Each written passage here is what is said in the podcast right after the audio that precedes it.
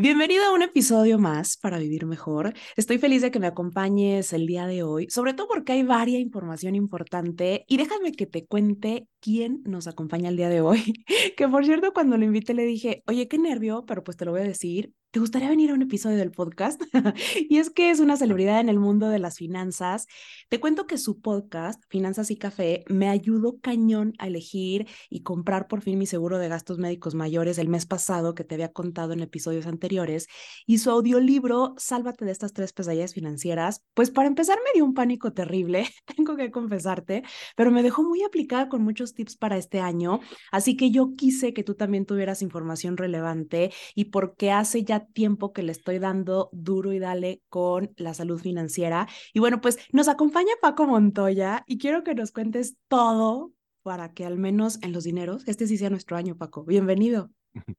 Gracias, Yosel. No, yo encantado de estar aquí contigo y con toda tu, tu, audiencia para platicar de temas que, pues, como, como bien este, lo dices, pues son temas de, de todo el tiempo, toda la vida y, y de pronto no, no encontramos dónde rebotar esas ideas o dónde consultar y, y se vuelve un, un, caos, ¿no? Pero yo encantado de estar aquí contigo. Muchas gracias. Por supuesto, ya tengo también mi café, porque dije, él va a estar tomando café y se me va a antojar horrible. Entonces bajé por mi café. Oye, a ver, quiero empezar rudo, ni modo, vamos a darle y a entrar en materia. Te quiero contar que mm, la mayoría de quienes nos escuchan están alrededor de los 30 años. Entonces, cuéntanos, para esta edad, ¿qué deberíamos tener ya resuelto financieramente hablando? Ok.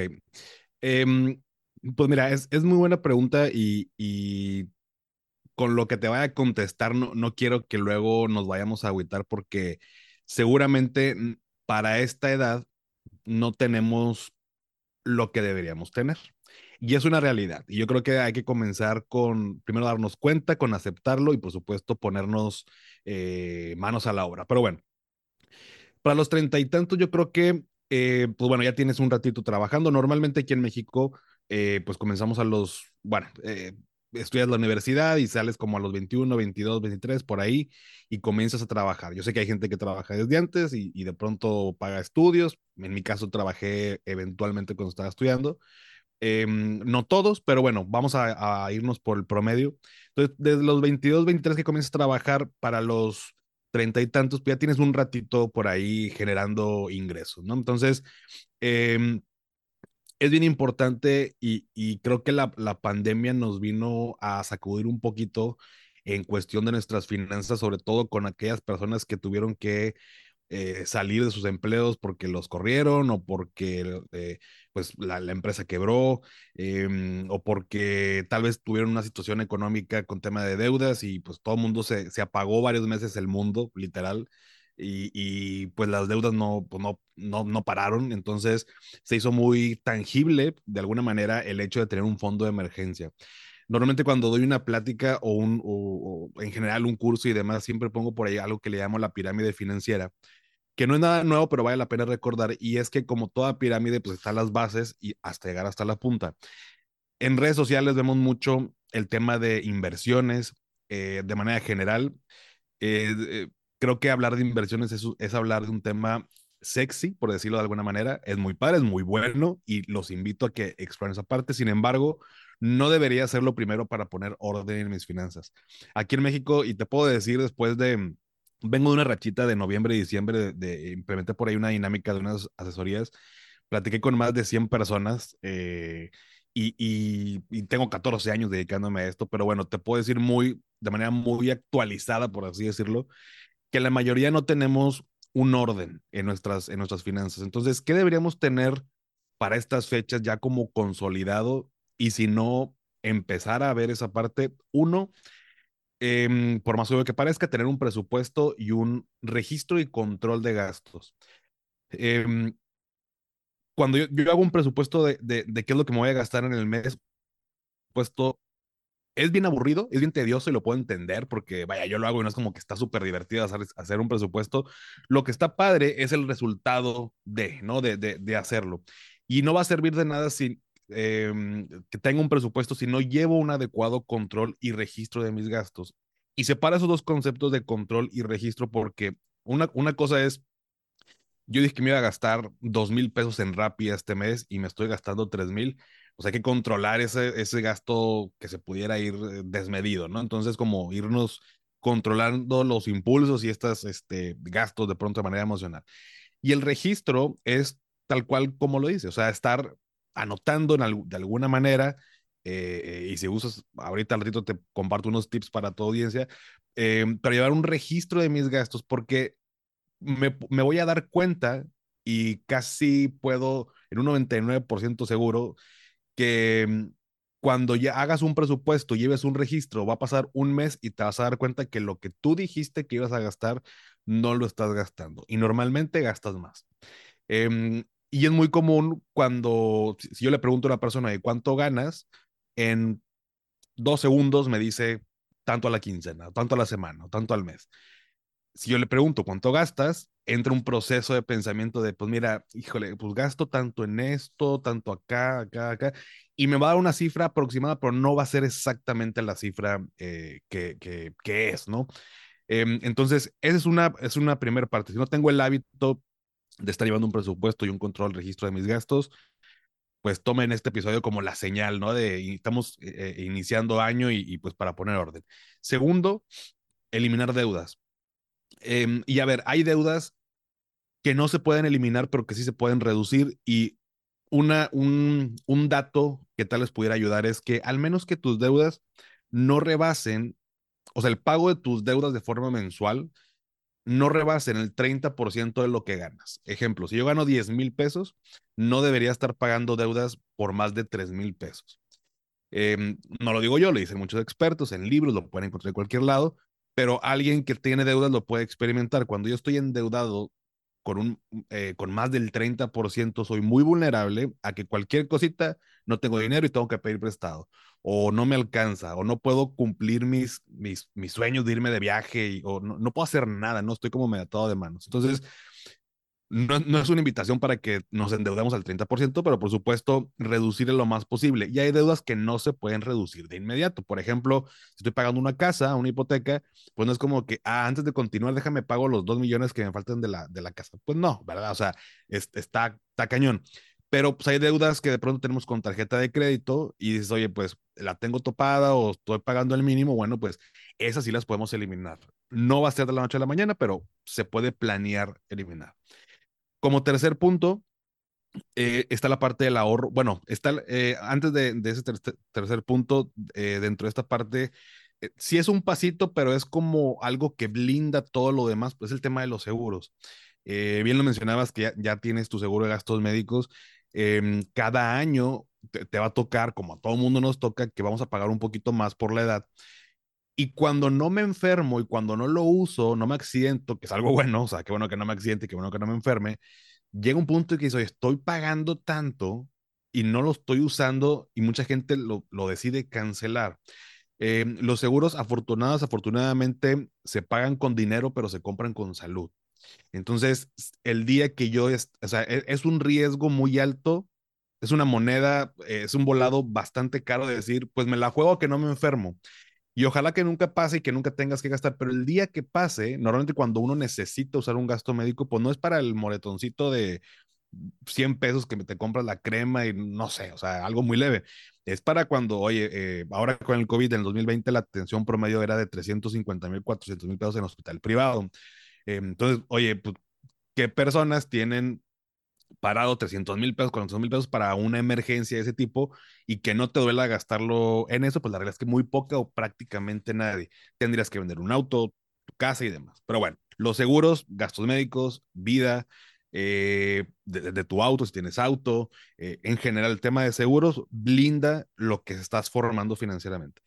Luego viene el tema del ahorro, em, que cada quien tiene sus metas y ojo, esto que te digo de presupuesto, control de gastos, eh, controlar, reducir deudas o eliminarlas, tema de seguros, ya para los 30 ya tengo que tenerlo, ¿no? O sea, no, eh, no, no, estoy yéndome una línea de vida de que para los 40 compro mi seguro de vida, no, eso ya, vamos a poner una, edad fija, 30 años, ya tengo que estar contando con esto. El, punto del ahorro, eh, dos metas principalmente que todo mundo creo que nos debemos, es algo bueno que nos pongamos como, como, pues, meta de, ahorro, que es el fondo de emergencia y el retiro. Eh, fondo de emergencia por los imprevistos que pueda suceder eh, en cualquier eh, momento. Eh, siempre es bueno contar con esta cantidad. ¿Qué sería lo, lo, lo óptimo? Yo creo que al menos tres meses de ingresos vamos a encontrar en muchos lados que tres meses de tus gastos o, o, seis meses de tus gastos o seis meses de tus ingresos. La realidad es que lo que a ti te dé mayor tranquilidad, yo lo pongo como tres meses de nuestros ingresos porque eh, eso me permite continuar con mi estilo de vida que voy llevando.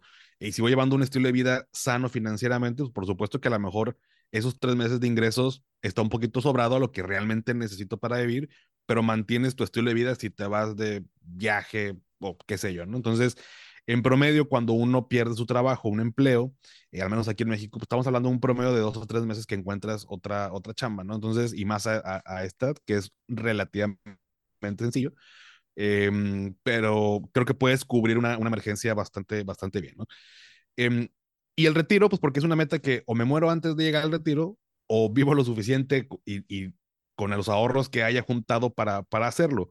Ya no estamos con, con estas pensiones como antes, que vitalicias, que entre comillas también muy fácil, tenías una cantidad digna, si así lo queremos llamar.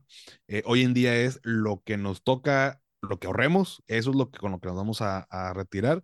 Eh, apenas vamos a dar cuenta, apenas son las primeras generaciones de Afore que se están jubilando y que no está siendo suficiente el dinero. Eh, entonces creo que es bien importante que si quieres ahorrar y no tienes idea de para qué, fondo emergencia y retiro.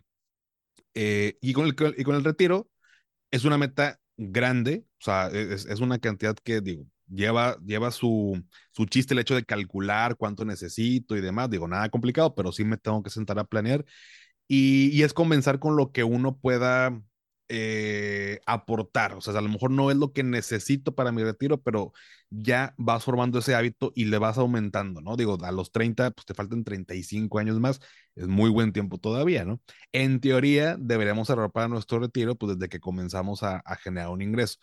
Pero pues México, ¿no? O sea, eso no nos enseñan en ningún lado, tenemos que aprenderlo y nos vamos dando cuenta, entre más temprano mejor. Y finalmente, ya que, bueno, y, eh, ya tengo esto, o sea, esto te pudiera decir que estaría como los must, ¿no? De a los 30, contar con ese, con ese orden, presupuesto, registro, control del tema de las deudas o eliminarlas, eh, mis seguros y las metas de ahorro.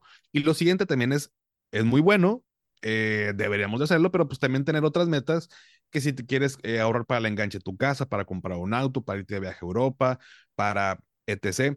Eh, y finalmente el tema de la inversión, poner a trabajar mi dinero de una manera un poquito más, vamos a llamarlo así como proactiva, de generar un rendimiento por encima de inflación, diversificar en diferentes eh, instrumentos. Eh, eso es, es, digamos que otro mundito diferente dentro de las finanzas, el tema de inversiones. Eh, Uh, de pronto nos da miedo comenzar a invertir, nos da miedo perder nuestro dinero, no sabemos dónde empezar, no sabemos cómo hacerlo, no sabemos si estamos tomando una buena decisión. Son dudas normales, son válidas. Implica eh, invertirle tiempo para educarnos, ¿no? Eh, la pregunta más común que recibo en, en, redes sociales es, Paco, ¿dónde invierto mi dinero? Pero, o sea, dime dónde, qué instrumento y cuánto y todo. Y es imposible contestar esa pregunta eh, y aunque algunas personas la contesten, éticamente no es correcto porque eh, pues e, es, nadie sabe cuáles son tus objetivos, nadie sabe cuáles son tu, es tu perfil de riesgo, eh, qué cantidad, a qué tiempo, o sea, son varios factores que uno debe considerar que por supuesto ayuda el tomar cursos, el leer libros, el escuchar un podcast, eh, YouTube, o sea, hay mil maneras de, de, aprender, lo que necesitamos es dedicarle tiempo, pero eso ya es Estamos hablando ya en el final de la, de la, de la pirámide y eso, por supuesto, ayuda mucho, sobre todo para el tema de retiro, pues para acelerar ese proceso de, de acumulación. Pero bueno, resumiendo nada más esos puntitos, yo creo que para los 30 que debo tener armado, eh, eh, yo, le, yo le pondría eh, el, el, el, orden, o sea, estar ordenado con mis finanzas, ordenado, ordenada, ¿no? De presupuesto, registro de gastos, eh, control de deudas o, su eliminación, tema de seguros y al menos ancladas estas dos metas de, de fondo de emergencia y retiro. Oye, me encanta que, que, dices que ahora el invertir es sexy, porque parece que, que nos pudiera meter en problemas. Yo te cuento súper rápido lo que me pasó y es que claro que yo quería ser sexy y entonces quise invertir, pero resulta que tenía ahí ya la colita de mi crédito de auto al final y luego era, oye, pues si estoy recibiendo el 10% de interés, pero mi crédito de auto es al 13, pues claro que primero me conviene más bien pagar esa colita y pues ni modo, me espero al siguiente mes a ser sexy, ¿no? Como, cometemos errores como por querer estar eh, eh, en lo que hace la mayoría o por lo que, como tú decías, nos dice alguien que hagamos o nos dan recomendaciones que son muy buenas, pero que tal vez no tienen que ver con nuestro momento actual eh, en las finanzas. Entonces, pues ahí ya va la masterclass o incluso asesorías ya personales que, que antes era algo como muy imposible porque lo veíamos únicamente para grandes empresarios o qué sé yo, pero ahora cada vez se vuelve más factible y por supuesto necesario. Así que me encantó la lista, voy ganando, bueno, casi ganando como siempre porque me, me va fallando el ahorro para el retiro. No sé, como que mi plan de retiro es eh, pues morir joven. no, no es cierto, pero ese sí nomás tengo mi pobre Afore, que creo que es el ahorro más flaquito que tengo, porque pues sí, eh, aporto bien poquito, como que lo básico. Entonces ahí necesito ponerme las pilas. Sí, digo, es, es em, cuando, cuando trabajo en, en, una empresa, bueno, estoy de alta en Links, pues tengo en automático mi Afore. Es, es bueno, eh, ya de entrada te están aportando, eh, vaya, un porcentaje el patrón, un porcentaje el gobierno y otro porcentaje que te, que te restan a ti de, de tu ingreso, vaya, para, para que se vaya para el Afore. Eh, la otra vez me, me, dijo una persona, Paco, eh, quiero platicar contigo porque no sé qué hacer, eh, quiero este, eliminar mis deudas, eh, quiero ahorrar para mi retiro, también tengo la educación de mis hijos em, y no me acuerdo qué otra cosa, y cómo le hago. Digo, pues de entrada, no abrumarte, o sea, no, no se puede toda la noche a la mañana, ¿no? O sea, conozco muy pocas personas y por supuesto las hay, que inclusive no tienen un orden financiero, no llevan presupuesto, no llevan tal, pero les va tan bien económicamente que no se, bueno, no, no, no quiero que se malinterprete, o sea, no, no que no necesiten poner orden en sus finanzas, pero para su ritmo de vida les alcanza y les sobra. En algún punto tienen que tomar la rienda de decir, bueno, pues es, es por ejemplo como un futbolista. Eh, y no todos, porque conozco también futbolistas muy, muy buenos, ordenados financieramente y que invirtieron su dinero en su etapa de jugador y, y ahorita están viviendo de sus negocios y, y, demás, y alguien los asesoró de buena manera.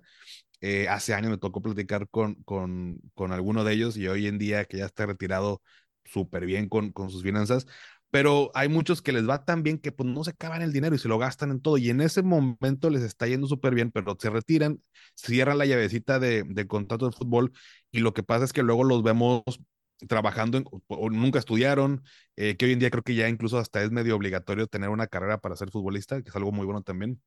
Eh, pero pues ya no, ya no, ya no este, cuentan con el mismo ingreso, quieren continuar con su mismo ritmo de vida y hay casos de gente que que quiebra económicamente. Este, eh, además, hay un caso de mm, el Jerry Galindo, un exjugador, eh, estuvo en selección, en Pumas y demás, le dio una enfermedad, no recuerdo el nombre, pero fue, eh, ahorita su voz está como medio rara, como forzada, ¿no? Como creo que le dio por ahí un tipo de cáncer, em, pero estaba asegurado. Estaba asegurado y, y el seguro lo indemnizó eh, y, o por supuesto, digo, él tenía también sus, sus negocios, pero dices, oye, pues qué, qué, qué bueno que alguien que, que tiene esa solvencia se preocupa por cuidar su patrimonio.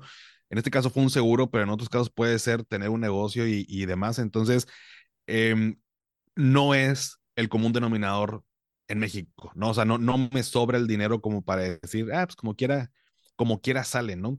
Entonces, ahorita también tenemos a los 30, pues una, una edad muy productiva donde, oye, puedo hacer esto, puedo hacer lo otro, tengo energía para hacer varias cosas. Eh, entonces yo creo que simplemente es cuando quiero darle este, este orden a mis finanzas, pues es paso a paso. Si no, si tienes 30 años, bueno, de tus 22, tienes este 8 años de no darle un orden, pues no esperemos también que de la noche a la mañana, digo, no tienes que esperarte otros 8 años, pero a lo mejor toma este, este año como el año donde le voy a poner orden, que, ok, eh, ya sé cuánto gasto, puedo reducir acá y me libera esta parte del ahorro. pues no te lo gastes. Ese, esa parte de ahorro empieza a construir tu eh, fondo de emergencia. Hoy no, pues, no tengo seguro de gastos médicos porque la empresa no me dan. Ah, bueno, pues primero me compro un seguro. Y vas, vas armando y te, y te van también generando ideas que, eh, que, cuando estoy bajo un sueldo, que dices, bueno, pues no puedo ir con mi jefe a decirle, este, oiga, me puede pagar 5 mil pesos más porque no me alcanza. Pues no, o sea, no, no sucede en la vida real. Entonces, pero puedes idear maneras de cómo generar ingresos eh, adicionales en lo que estás trabajando, pero uno ya está con ese chip de, de, de, no gastar de manera desmedida, llevar un control, de ahorrar, de esto, y van saliendo las, las ideas, ¿no? 100%. Y, y, creo que, a ver, un básico ya igual para, para esta edad, un básico en nuestra cartera es una buena tarjeta de crédito. Y, y bueno, es una súper herramienta. Sin embargo, también puede ser una gran trampa. La verdad, yo ya me he metido en problemas por irme como gorda, pasándola como si fuera hija de Slim. Y bueno, a ver, cuéntanos, ¿cuál es la regla de oro para las tarjetas de crédito? Que sé que tienes muchísima información, pero, pero, y bueno, les invito desde ya que vayan al podcast, porque justo el, el episodio de hoy eh, que estamos grabando, Paco y yo, eh, tienes un análisis que compartiste desde yopresto.com, ¿no? hablando justamente sobre las mejores tarjetas, que por cierto me di cuenta que tengo la peor, gracias. Qué horror. No, no creo que, creo que para mis necesidades sí es buena. Eh, tengo la Banorte, yeah. pero siempre la pago total, entonces creo que por eso me, me, me, ha resultado muy bien. Pero, pero cuéntanos, ¿cuál es la regla de oro en cuanto a tarjetas de crédito? Pues mira, con, con las tarjetas sí, sí, es todo un tema. Eh, es, es un producto financiero muy fácil de conseguir y muy uh, complicado en su entendimiento. A ver, yo, yo no, no recuerdo, digo, ya tengo tiempo de que no cambio mi, mis tarjetas. Eh, casi no uso tarjeta de crédito, te voy a ser muy sincero. Si tengo, tengo una American Express. Eh, ahorita te platico por qué, pero eh, tenía en su momento una de, de, de Bancomer. La verdad es que la terminé también cancelando y por ahí otra de Scotiabank. Pero bueno, no, eh, de todas esas, ninguna más que la última de American Express fue pensada, eh, pero ninguna fue porque yo analizara que esa es la que me convenía. Eh, muchas veces tenemos una tarjeta de crédito porque en el trabajo la nómina la tengo con X banco y pues me hablaron para decirme que tenía preautorizado y uno dice, ah, ah, pues ya tengo autoridad, pues órale, va, y, pero no me pongo a ver qué tasa, qué, cuál es el CAD, comisiones y demás. Simplemente hasta sentimos que el banco nos hace un favor de que, oye, ya me autorizó y es como un logro. Todo el mundo pasamos por eso. Eh, hoy en día es muy fácil y más con redes sociales, por ejemplo, que la, eh, bueno, voy a decir marcas total, digo, no, esto no es un consejo de que agarren una tarjeta, nada más para que, pero para hacer el ejemplo que la RappiCard, ¿no? Yo que pido eh, por Rappi, a cada rato están de que la RappiCard, eh, eh, o la Nubank, que también se ve por ahí mucho en, eh, de, de, esos como neobancos. Eh, y si ahorita estamos platicando al rato, el celular, cuando te metes a Instagram, te va a mandar publicidad de tarjetas porque todo nos escucha y, así nos están bombardeando con información. Y justo el episodio eh, de hoy puso una frase que menciono mucho, que por supuesto no me la inventé yo, pero me la dijeron, que es nadie vende pan frío. Eh, ¿Y a qué me refiero con esto? Cuando voy a un banco, pues tu, tarjetas y cualquier otra cosa, pues me van a vender los beneficios y por qué es bueno y todo. Y tal vez lo malo no va a ser tan malo, pero no me van a decir lo realmente malo o las desventajas, ¿no? De, de ese producto, porque nos quieren vender ese producto de ese banco. El tema es que no sabemos cómo compararlo contra, contra otro y normalmente tomamos una decisión de la tarjeta con quien me lo autorice. En México tenemos eh, aproximadamente más de 130 tarjetas de crédito diferentes, eh, desde las gamas clásica, oro, platino, eh, diferentes tasas de interés, diferentes anualidades, diferentes CAD, comisiones, beneficios. Es un mundo, un mundo, un mundo con eso. Entonces, em, yo creo que si, si ahorita, por ejemplo, tú me lo acabas de mencionar, a lo mejor no, no no sabemos cuál es la tasa de interés, pero como siempre la pagas, pues la realidad es que no te has metido en un problema con esa tarjeta de crédito. Entonces, si yo gasto y yo pago, ah, me sirvió para lo que era en, eh, uno de los puntos, de apalancarme un poquito con, con esa línea de crédito. Cuando vemos el costo de la tarjeta es cuando ya nos metemos en una bronca, cuando ya empezamos a pagar el mínimo, cuando la, hoy dices, pago el mínimo, y al siguiente mes debo todavía más de lo que debí, o sea, como de dónde, pues nunca va a acabar y, y vemos, y no, pues son 60% tasa de interés y es un show que se va a ir dando este, con una bolita de nieve. Entonces yo creo que la regla de oro en las tarjetas de crédito, si ya tengo una y, y, y no cheque esta información, pues por supuesto revisar qué tasa, qué CAD y todo, y, y, por ahí también tengo un episodio de tarjetas de crédito que les puede ayudar, pero es saber cuál es la fecha de corte y cuál es la fecha de pago. Eso te va a resolver un mundo de problemas, porque puedo planear mis compras, eh, ya sea un día después de la fecha de corte para tener 45, 50 días para pagar la, la tarjeta. Eh, y eso, y eso ayuda a tener más tiempo pues, para que esté un poquito más level eh, ese, ese gasto. Y segundo, la fecha de pago, pues para que no me cobren intereses. Es bien común y me ha tocado que me dicen personas, es que sí, la, sí tengo para pagarla, pero se me olvida la fecha de pago y pago intereses nada más porque se me olvida pagarla. ¿no? Entonces, oye, pues, pues más coraje que la que, persona que no tiene para pagar porque pues, tú sí tienes y nada más no sabías qué fecha. Y eso tranquilamente lo puedes poner en, en tu calendario. Digo, la realidad es que yo me manejo con mi agenda, eh, es desde hace 14 años.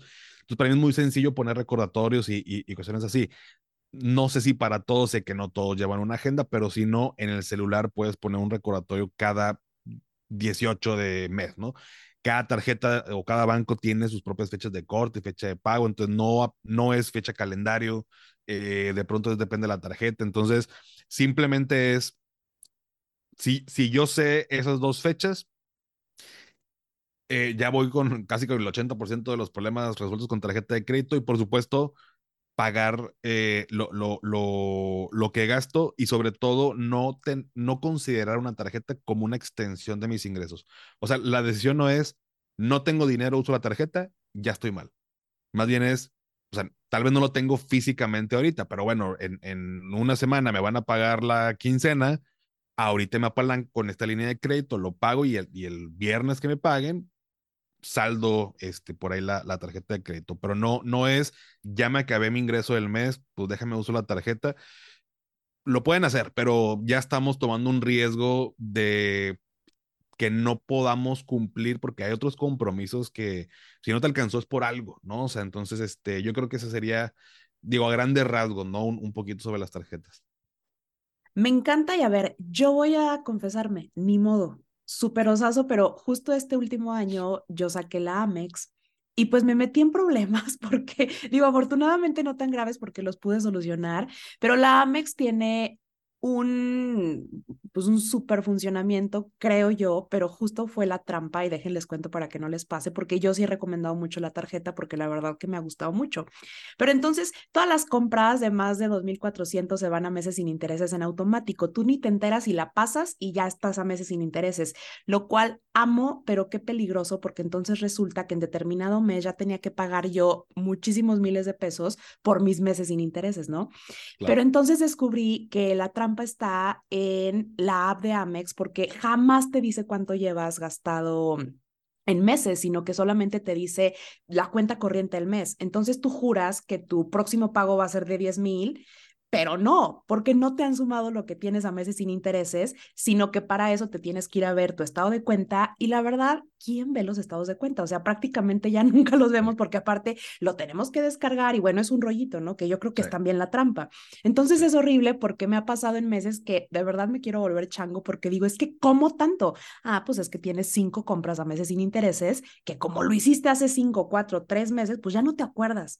Entonces claro. ha sido una tortura porque hay meses en que de verdad todo mi dinero se ha tenido que ir a la Amex y no la culpo porque, repito, es una herramienta que creo yo también por el funcionamiento luego nos ponen como estas trampas porque pues al final de cuentas lo que ellos quieren es que gastemos, ¿no? Claro. Sí, de, de hecho, eh, a ver, Amex, eh, y, y, y, entro al, al, al, punto que te decía hace ratito de, de por qué. Eh, una, casi no uso tarjeta de crédito justo para, para tener un control de, de, mi dinero y trato de ser muy disciplinado en, si no tengo dinero, pues no, no gasto, ahorro junto o veo de qué manera, pero casi no uso. Sin embargo, ya tengo eh, varios años y, y, y, el servicio de Amex es para mí el mejor. Eh, una vez me robaron la, la, cartera, fui a una carrera de esas que se organizan 5K y, y demás, y, y, en el carro dejé, malamente, se fue error mío, pero dejé mi cartera, me confié que estábamos supuestamente en un municipio muy seguro, ya me di cuenta que no, eh, a varias personas les robaron como que ya estaban, ya sabían que había gente en la carrera y pues se metieron ahí a robar.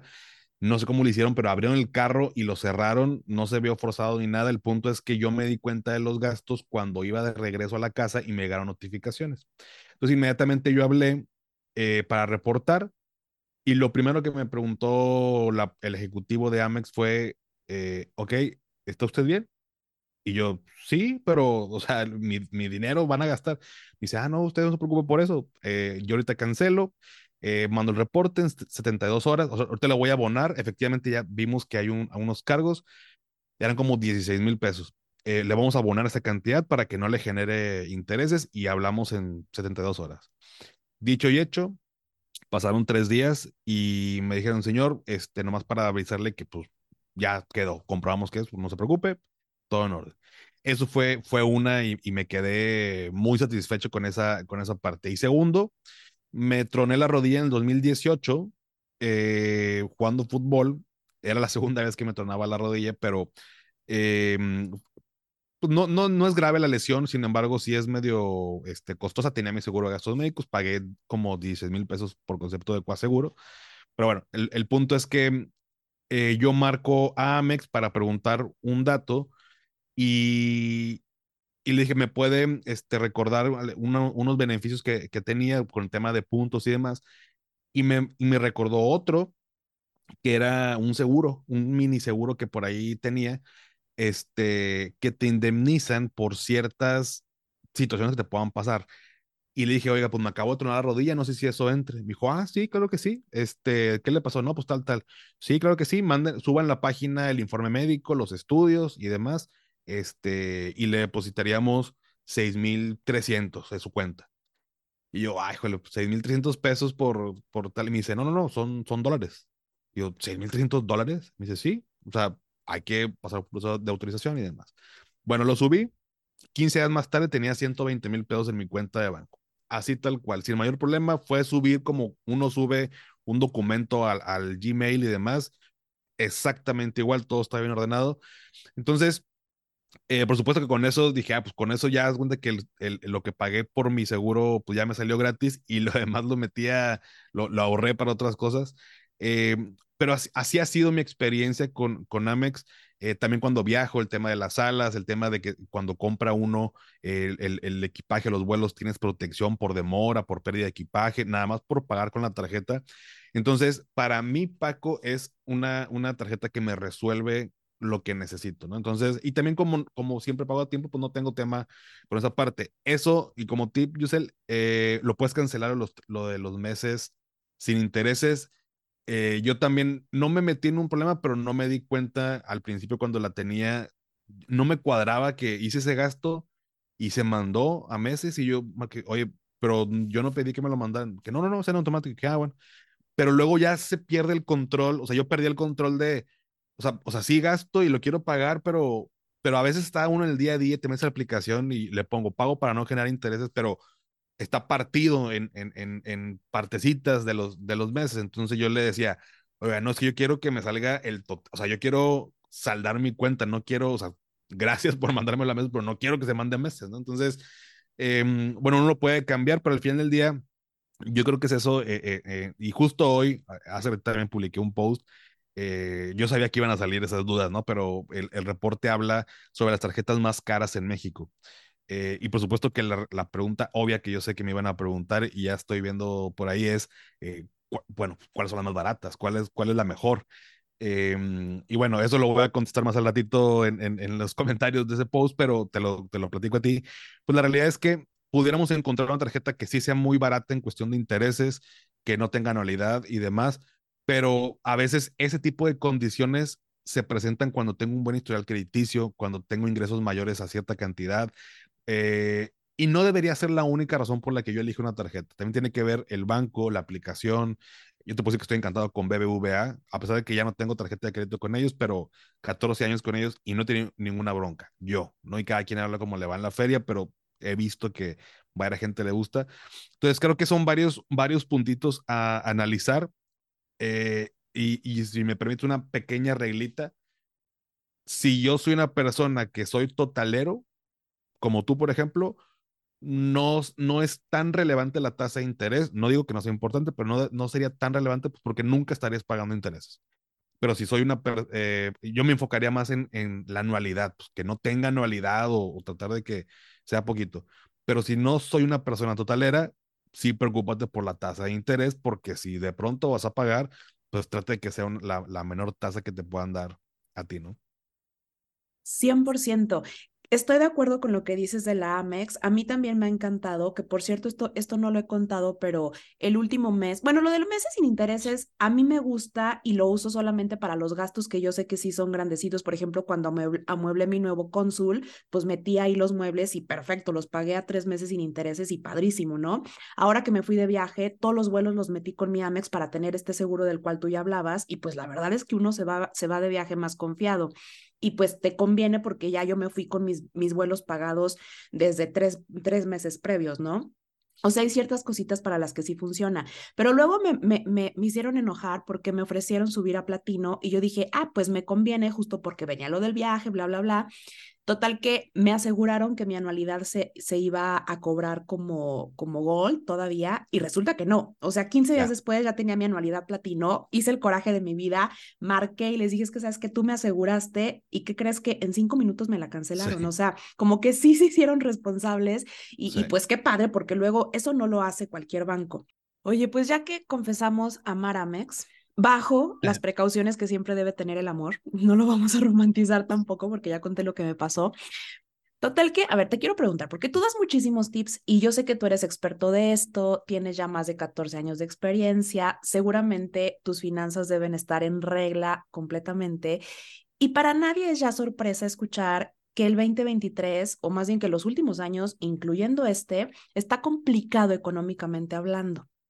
Quiero preguntarte cuáles son tus propósitos financieros para este año, pero así los personales, o sea, los que de verdad tú tienes así como que bien clavados, eso que tú vas a hacer para no caer en quiebra, para que todo siga en orden, para mantenerte nuevamente con salud financiera.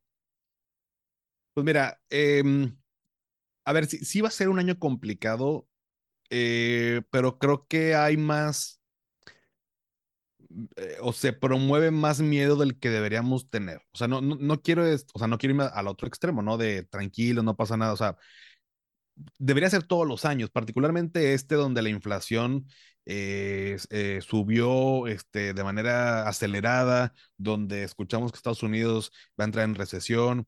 Eh, ahora podemos como escuchar o leer que hay que tener un mejor control de nuestras deudas y no sacar un préstamo si no lo necesitamos, comparar tasas. A ver, eso es siempre. O sea, ahorita se acentúa con, con el tema de la, de la situación económica mundial, pero debería ser siempre. Entonces, eh, yo creo que si, no, si lo vemos desde un punto de vista, vamos a decirlo un poquito más positivo, eh, por un lado, Paco, ¿qué va a hacer este 2023 para cuidar sus, sus finanzas? Por supuesto, eh, que no es nuevo, pero insisto, eh, se acentúa con esto y se escucha más.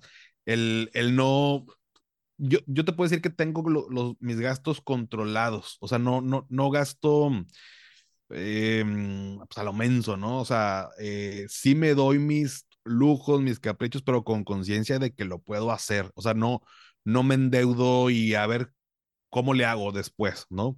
Hace muchos años sí lo hacía y no, nunca fue una buena decisión. Entonces, eh, de hecho, por ahí en el audiolibro lo, lo conté con esta primer deudota que para un chavo de 23 años que me metí, pero cuidar esa parte de los, del, crédito y de los, de los préstamos. Eh, eh, el, el, tema de los gastos innecesarios, eh, creo que también lo tengo bastante bien controlado, pero bueno, pues también es una sugerencia de no gastar eh, en cosas que a lo mejor no necesitamos o hacerlas si tengo el dinero, ¿no? O sea, suena muy lógico, pero muchas veces los temas de dinero son, tienen que ver más con eh, temas emocionales que con temas eh, racionales, ¿no? O sea, eh, a ver, si, si nos vamos al, al, al, tema racional, las finanzas son muy fáciles.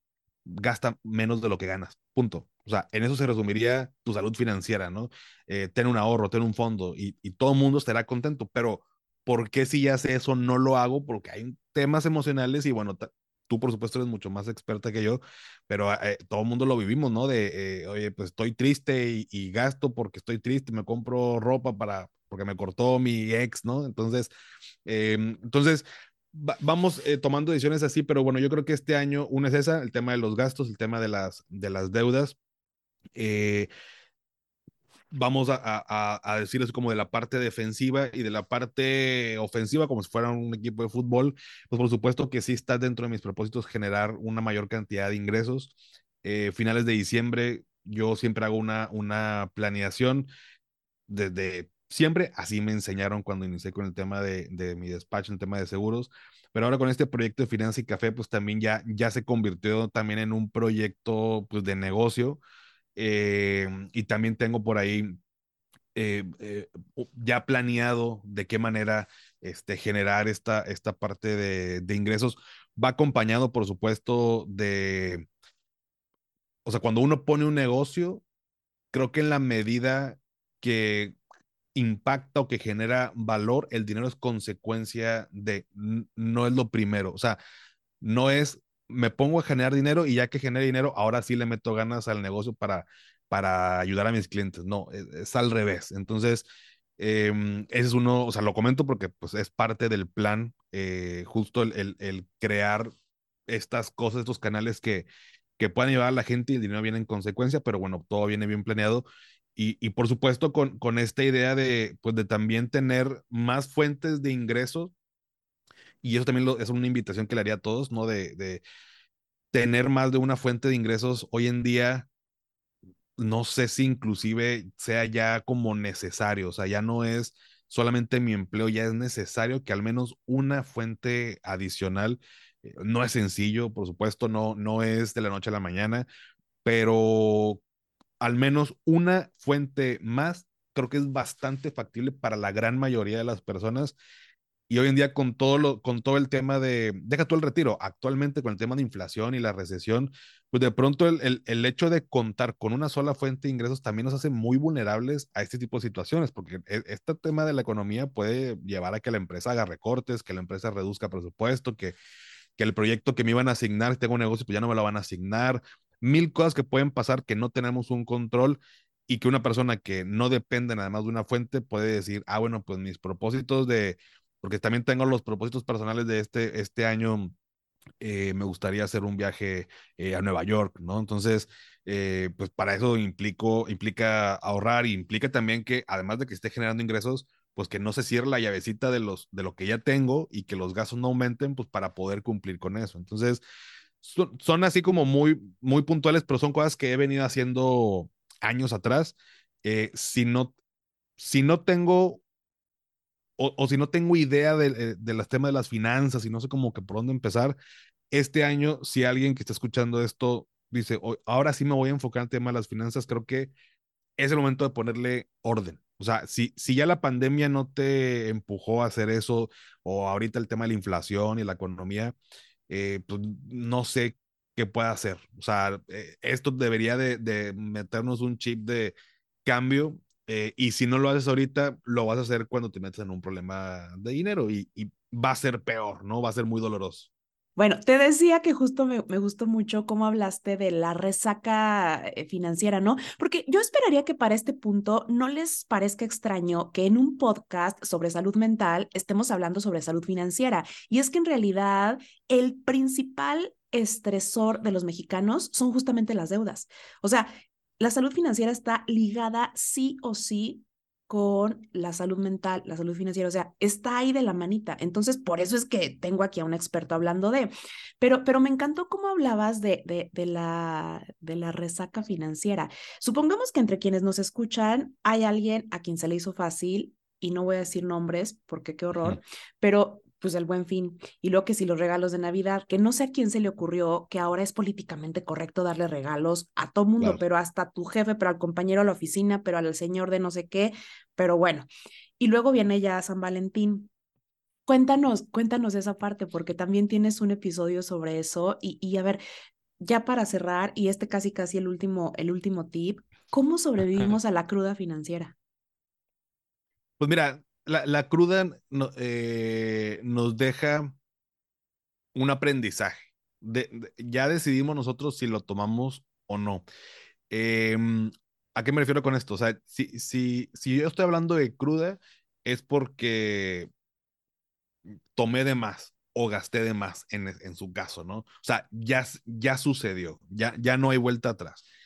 Y ese es el efecto eh, em, que, que, pasa cuando, cuando sobrepaso el límite para no llegar a esa, a esa cruda, ¿no? Entonces, yo creo que es bien importante si ahorita estoy viviendo esta cruda financiera de llegaste, el, el, tuvo el buen fin, estuvo el Black Friday, el Cyber Monday, eh, este, luego los intercambios en las oficinas, eh, las posadas, eh, Santo Claus, luego viene Reyes, San Valentín, o sea, en un lapso de diciembre, y, y, justo lo, lo, platicaba por ahí, creo que en el episodio pasado, en un, en un de los newsletter, newsletter, de diciembre al 2 de febrero, es, es un momento o es un tiempo donde también los precios aumentan, la famosa ley de la oferta y la demanda, pues porque obviamente hay mucha más demanda. Eh, entonces, si ya gasté de más, una es aprender de ello. A ver, la siguiente, si ya no puedo hacer nada hacia atrás, la siguiente, o ahorras para llegar a, esas fechas de diciembre, o no gastas tanto, ¿no? O sea, esta parte de, de, de tener que regalar, que, sea eh, socialmente, para ser socialmente aceptado, se me hace una tontería, ¿no? O sea, em, por supuesto me encanta que me regalen cosas, o sea, pero no, no te exijo que me regales cosas, o sea, y, y si es una cosa muy padre, más me va a gustar, es obvio, ¿no? O sea, es, normal, pero no podemos exigir a las personas que, que regalen y que se endeuden por regalar porque cada situación es totalmente diferente. Entonces, creo que podemos prevenir para la próxima o ahora, por ejemplo, para, para San Valentín, hay cosas que puedes regalar y que no necesariamente implican un, un monto de dinero elevado. Eh, que si la cartita, que si el osito, que si las flores, que si la botella de vino, o sea, no tiene que ser un super regalo o inclusive no, no tiene que haber regalos, la verdad, o sea, eh, vaya, si estás pasando por una situación este, apretada, ¿no? O sea, ya si eres Carlos Slim y, y no regalas nada, voy a tirar, pues qué codo, ¿no? O sea, no, no es como que no tengas lana, pero, pero creo que hay maneras de demostrar afecto, de demostrar amor sin necesidad de gastar tanto.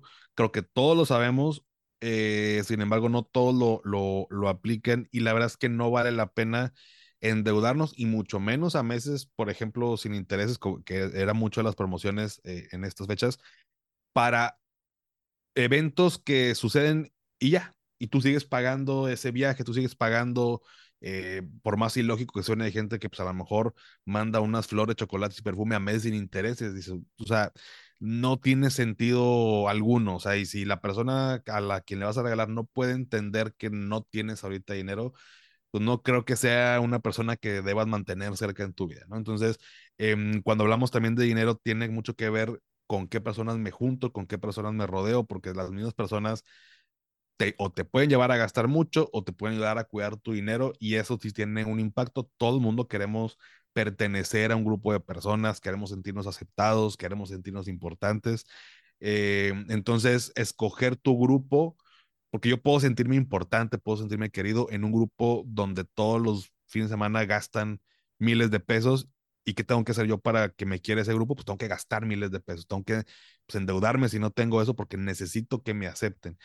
Y si yo tengo un grupo de personas que no digo que no salga, pero pues también, eh, oye, pues vamos a armar esto y, lo hacemos, ah, pues mira, en vez de comprar esto más caro, compramos esto un poquito más barato, o, o son pláticas, temas de, de inversión, de negocio, o sea, Suena muy este, así, pero yo, yo lo vivo, o sea, y lo he platicado ya N cantidad de veces. Eh, afortunadamente tengo muchos amigos, pero sí tiene un impacto. Yo, yo vi ese impacto muy cañón eh, eh, de con quién me junto y en qué momentos y, demás. Y ayuda también a tus, a tus finanzas y también te sientes igual de querido y, y aceptado. Entonces, creo que es importante y ahora que viene San Valentín, como dices, pues simplemente estar conscientes que, que más dinero no, no significa más amor. eh, no, no, no, no tiene nada que ver. Si alguien lo toma así, pues yo me replantearía este, el hecho de estar con esa persona, ¿no? Me encanta porque creo que sin saberlo le diste al clavo. Justamente inconscientemente, o sea, e, en, la, en el área en la, que, en la que yo trabajo, que es el psicoanálisis, esta parte del dinero y el afecto están exactamente manejados inconscientemente. Entonces, sí generalmente entendemos, no conscientemente, el dinero como el amor. Entonces tenemos esta idea de que entre más te dan, más te quieren pero también esta otra de que, pues el que es codo con el dinero, también con sus emociones, también con su tiempo, porque inconscientemente tiene, tiene como, como un peso ahí importante. Y bueno, ya si a eso le metemos también la, la parte social, de aceptación, que, que luego nos gusta como aparentar un poquito más de lo que tenemos tal vez nos podríamos meter en, mil rollos, pero, pero creo que te decía, le diste al clavo y, es sí importante, que, que, luego nos cuesta mucho porque no estamos acostumbrados, pero, pero creo que si nos vamos con estos puntitos que tú nos diste, que yo espero que quienes nos escuchan ya tengan su checklist, o sea, acuérdense que son eh, presupuesto, eliminar deudas, seguros, ahorro, inversiones, creo que si tenemos ese checklist ya solventado y en orden, el resto también va a tener orden, porque pues tal vez si tenemos un presupuesto, tenemos claro cuánto nos podemos gastar en regalos, en vacaciones, en Starbucks, o sea, como que todo va, tomando forma. Totalmente. Mira, hoy, en día em, tenemos en nuestras manos un, una cantidad, no sé si sea correcta la palabra, ilimitada de conocimiento y de respuestas y me refiero al celular. O sea, cuando alguien se pone a hacer un presupuesto porque mm, escuchó mi podcast, vamos a ponerlo así. Digo, y, ese episodio a lo mejor no te va a resolver al 100% cómo hacerlo y cuando te sientas a hacerlo, te va a topar de que, ay, pero, a ver, este concepto que será gasto e inversión. Hay gente que proactivamente, a ver, déjame busco en internet y, en el celular o en internet, en su compu, perdón, eh, oye, es, conceptos de gastos, concept, ¿qué es un gasto variable? ¿Qué es un gasto fijo? Ah, ok. Y ya regresan a su archivo para seguir alimentándolo. Pero ya, ya esa persona tomó una decisión de buscar ese conocimiento. Entonces, cuando yo estoy haciendo el tema de las finanzas, o sea, todas las, todas las respuestas que quieras ya están ahí. El tema es que queremos que nos la entreguen ya todo eh, llave en mano, ¿no? Como eh, dicen esto, o sea, ya queremos que me, quiero que me resuelvas ya la mano, o sea, no quiero yo meterme y pasar tiempo en aprender a hacerlo, quiero que ya me digas cómo hacerlo. Y va a ser imposible que yo pueda tener todo eh, de mis finanzas en orden, al menos hoy en día. No sé si con la inteligencia artificial luego eso se resuelva, que está como también muy de moda y que creo que va a ser interesante este año, pero, pero pues también toca de nuestra parte, de nuestra responsabilidad, porque a ver, cuidar nuestras finanzas también es amor propio. O sea, el, el decir no a algo es amor propio, no, no es ser codo. Eh, hay diferentes matices en, en esto, pero me, me, refiero a que cuidar este año de nuestras finanzas, decir no sin que nos dé pena, porque pues, no tenemos o porque estamos persiguiendo otras cosas. O sea, te digo no, pero pues, me voy a ir a Egipto este año. O sea, quiero, o sea, pues tú no vas a pagar el viaje, ¿no? Entonces, creo que mm, vale la pena este, tener esta proactividad y, y, que eh, eso de, de, nuestras finanzas sí lo consumamos y vaya, te lo, digo, te lo digo yo que promuevo esto en redes y demás. Sí, sigo a pago, pero no es suficiente seguir a Paco. O sea, eh, y, yo también te lo puse, no puedo, porque no quiera, pero no, no, en, en un episodio, eh, y a pesar que tengo más de 142 episodios, todavía hay muchas cosas más que no se puede resolver todo y cada quien tiene su, ritmo de vida. Entonces creo que es importante saber que todo ya lo tenemos ahí. Es cuestión de darle prioridad y de ponernos manos a la obra es tal cual lo que yo hice cuando compré mi gasto, mi, mi, seguro de gastos médicos mayores. O sea, me metí a investigar y, y, fue lo que te conté. Al final dije, Paco debe tener un episodio sobre seguro de gastos médicos mayores y fue el que me ayudó sí o sí a entender cada punto, que es un rollo. Hasta hice mis apuntes y subrayé y me fui a investigar. Pobre Cristian, que es el chavo de, de Inter MX que me, que me ayudó, es, es a quien me asignaron. Pero bueno, le pregunté, oye, pero si me embarazo con mis óvulos congelados, ¿qué pasa? No, pobre. O sea, lo atormenté con muchas preguntas, pero cuando tomé la decisión, lo hice pues consciente y segura de que era la mejor decisión para mí. Este punto que, que, que mencionas me encanta porque es cierto. Tener salud financiera y grábenselo es cuestión de amor propio. Y ojo, viene de acuerdo al caso de cada quien. Por ejemplo, para alguien, tener salud financiera en este momento tal vez sea engordar el ahorro. En tanto que para alguien, y lo comentaba yo en algún momento con mi terapeuta, que seguro ya vieron que sí me compré la maldita bolsa, pues en ese momento para mí era, cómprate la bolsa, o sea, neta has trabajado todo el año, cómprate la maldita bolsa, pues fui y me compré la bolsa. Ese punto para mí en ese momento en particular de mis finanzas tenía que ver con amor propio. Entonces, que todos los tips que nos ha dado Paco ahora, a quien los utilice de acuerdo a su estado de salud en este momento, ¿no? Tanto mental, financiero, pero bueno, me ha encantado, Paco. No, muchas gracias a ti, Yusel. Este, espero que esta información pues les, les sirva, les ayude y, pues bueno, es, es, un constante aprendizaje. O sea, no, no, no pudiera decir y, propio también y de todos creo yo, pero eh, estamos en un constante aprendizaje y, y como siempre he dicho, pues Em, yo también aprendo de, de, la audiencia, de la gente que luego me comenta, que me dice, oye, esto y lo... Ah, y creo que así deberíamos ser todos y en la medida en que todos nos ayudemos a crecer, el, el crecimiento es exponencial. O sea, no, no solamente yo crezco en, mi, en mi eh, mi vida, sino que la gente me ayuda a crecer porque yo también ayudo a crecer a las personas y es un círculo virtuoso muy, muy padre. Este, y esto que estamos haciendo, pues yo creo que justo es también eso, compartir tú y yo estas, esta, esta plática y, pues esperemos que, que le llegue a más gente. Seguramente. Y, y de verdad, échense un clavado en, Finanzas y Café porque estoy segura que van a encontrar un episodio sobre la duda financiera que ustedes tengan. Les voy a dejar también el link del audiolibro para que se lo echen y, y de verdad que empiecen, pues al menos en los dineros, que es donde sí tiene que ver más un poquito el control que nosotros le pongamos, pues que nos vaya bien este año. Muchísimas gracias, Paco padrísimo y ya me llevo yo tarea para mi ahorro para el retiro. Ay, no, que me da un dolor de cabeza porque digo, es que mejor con eso, eso me lo gasto, pero vas a ver que voy a poner orden en eso. Buenísimo, no, muchas gracias a ti, Yusel.